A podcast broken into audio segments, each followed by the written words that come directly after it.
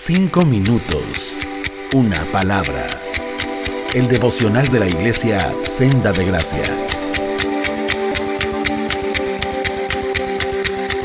Hermanos, muy buenos días. Como siempre es un gusto saludarlos a través de este medio. Yo soy Bene Valdivia. En el último devocional que me tocó participar, compartí con ustedes una porción de la Biblia muy conocida, que son los versículos del 6 al 8 del libro de Miqueas, capítulo 6 y sobre esta porción meditábamos en lo que el escritor decía en estos versos. El contexto es la grandeza de Dios y la manera correcta de adorarlo. Y el autor empieza diciendo, ¿cómo podré acercarme al Señor y postrarme ante el Dios Altísimo? Y sobre este tema el autor expone tres maneras correctas de adorar. 1. Hacer justicia. 2. Amar misericordia. Y 3. Humillarte ante tu Dios. Y veíamos como estas tres cosas son las más valiosas, más valiosas que cualquier ofrenda humana, ya sean recursos, pueden ser económicos o de servicio. Y para ejemplificarlo, el autor decía que el Señor no se complace ni con 10.000 arroyos de aceite. Y recordemos que el aceite era muy valorado y usado en las ceremonias de adoración en ese tiempo. Y con esto nos deja el autor bien claro que nada de lo que nosotros podamos dar de nuestros propios recursos será suficiente para agradar al Dios Altísimo. Pero bueno, ahí no se queda la cosa. El día de hoy quisiera que nos enfocáramos en esa primera manera que el autor dice que es una manera correcta de adoración, de adorar a Dios, y, y esa es hacer justicia, ahí en el versículo 8. Esta no es la única ocasión en la que la Biblia menciona que Dios ama la justicia. El Salmo 11.7 dice, pues el Señor es justo, Él ama la justicia. El Salmo 33 también lo menciona y en general muchos de los salmos lo, lo mencionan, pero la Biblia entera habla de que el Señor es justo y pide que hagamos justicia. Ahora bien, sobre esto debemos preguntarnos dos cosas para, para poder irlo explorando. Número uno, ¿qué es hacer justicia? ¿O qué es ser justo? Y número dos, ¿quién puede hacer justicia? ¿Quién es aquella persona que puede ser justo? Y bueno, sobre la primera pregunta, hay otras versiones de la Biblia que traducen este versículo de hacer justicia como que hagas lo que es correcto. Entendamos esto. Una persona justa, una persona que hace justicia es aquella que siempre hace lo correcto. No puedes ser justo si haces un poco de bien y un poco de mal. ¿Tiene sentido? Eh, hemos escuchado aquí en Senda, eh, los pastores usan mucho esta figura, ¿no? Esta imagen de que un juez que dictamina de forma correcta cinco casos, pero en el sexto acepta un soborno, no puede ser justo. Por ningún lado donde lo veas puede llamarse alguien justo que hace un poco de bien o mucho bien y un poco de mal. Y la Biblia habla de esto. En Romanos 3:10 dice que no hay justo, ni siquiera uno. No hay quien entienda, no hay quien busque a Dios.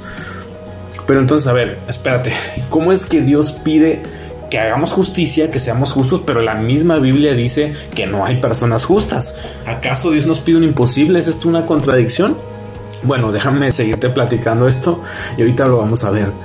La única manera de poder hacer justicia, la única manera bíblica de hacer justicia es teniendo al justo viviendo en ti y en mí. ¿Quién es el justo? Creo que sabe la respuesta.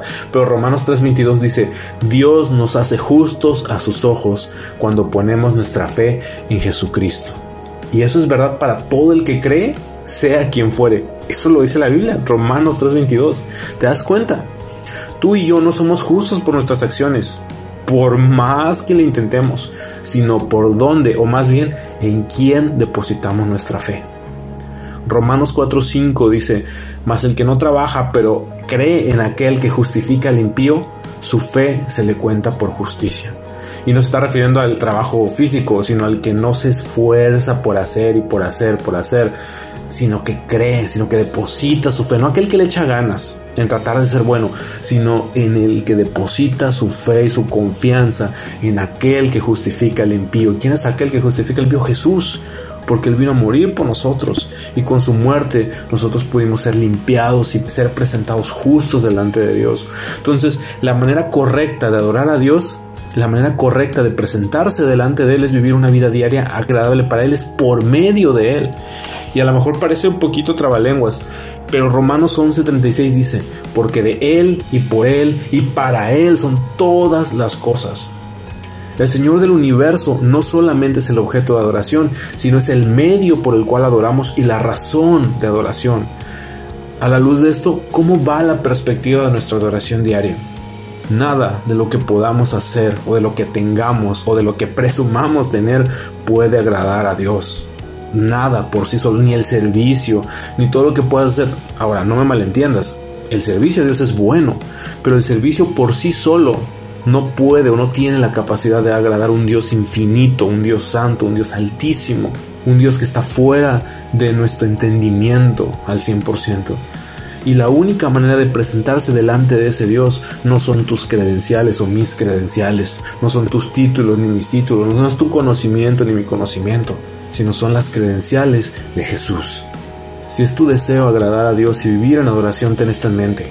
Nuestra prioridad debe ser buscar al Señor todos los días y dejar que transforme nuestros corazones y con ello nuestros deseos y nuestras acciones confiando en que su presencia me hace justo a mí y me hace adepto, me hace presentable delante del Señor.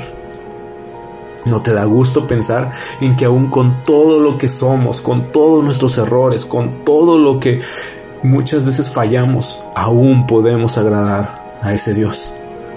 Ánimo hermano, Dios te bendiga. Cinco minutos, una palabra